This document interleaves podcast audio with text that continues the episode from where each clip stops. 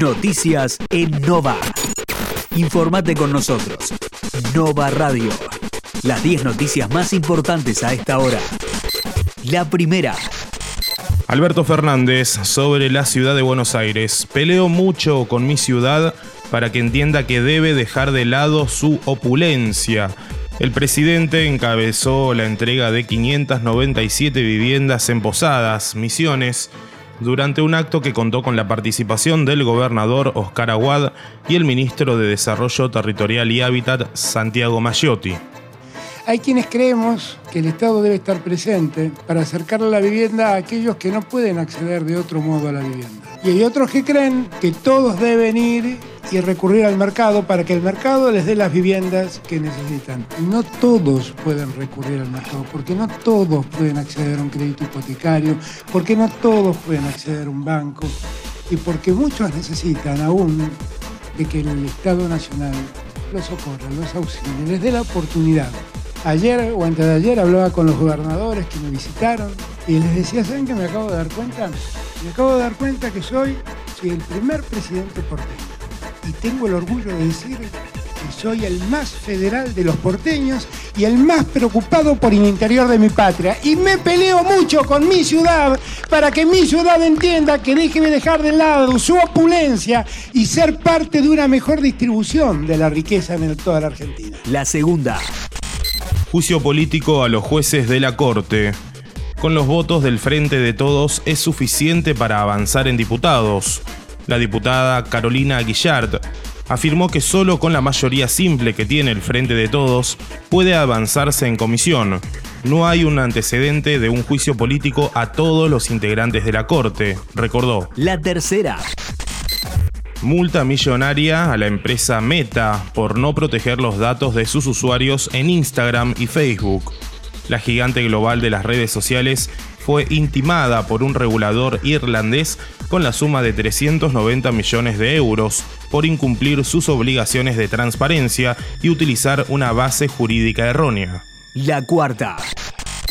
Tras ser campeón del mundo, Dybala fue clave en la victoria de la Roma sobre Bolonia. El delantero argentino Paulo Dybala volvió este miércoles tras ser campeón del mundo y fue figura en la victoria de Roma sobre Bolonia por 1 a 0 como local. En la fecha número 16 del torneo italiano, en el retorno de la actividad por el receso del Mundial de Qatar. La quinta. River puede recibir 41 millones de euros por el pase de Enzo Fernández. El millonario debe percibir 31.7 millones de euros por ser el dueño del 25% de los derechos económicos, 4.4 millones por mecanismo de solidaridad y otros 400 mil por derechos de formación. Luego, a esa cifra se le tienen que descontar los impuestos correspondientes. La sexta. El hombre que festejó Año Nuevo a los tiros desde un balcón tenía un arsenal.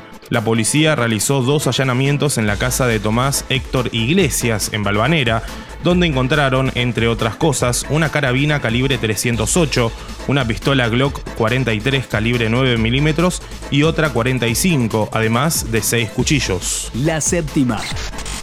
En el barrio de Once clausuran locales y secuestran mercadería. Solo queremos trabajar, dicen los manteros. El tránsito permanecía cortado en Avenida Pueyrredón y Bartolomé Mitre frente a la estación ferroviaria. Los manifestantes rechazan el procedimiento de los depósitos donde se guarda la mercadería que se ofrece en esa zona comercial. La octava. Buenos Aires sumó 1.300 agentes sanitarios al operativo de Sol a Sol. El gobernador nos pidió que nos preparemos para garantizar el derecho al mejor verano posible, dijo el ministro de Salud Nicolás Kreplak. La novena. La reactivación del turismo receptivo marca la temporada de verano 2023.